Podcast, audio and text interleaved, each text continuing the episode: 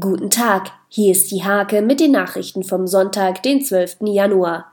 Seit 2012 und jetzt wieder bis 2023 ist das Nienburger Marion-Dönhoff-Gymnasium Mitglied im Schulnetzwerk von MINT EC. Dafür müsste sich die Schule regelmäßig einer Überprüfung unterziehen. Nun erneut erfolgreich.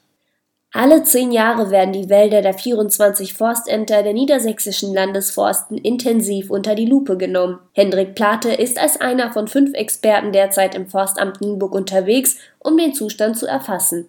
Beim neuen Programm von Desimo sind mehrere Preisträger als Gäste dabei. Sie treten am 13. März im Nienburger Theater auf dem Hornwerk auf.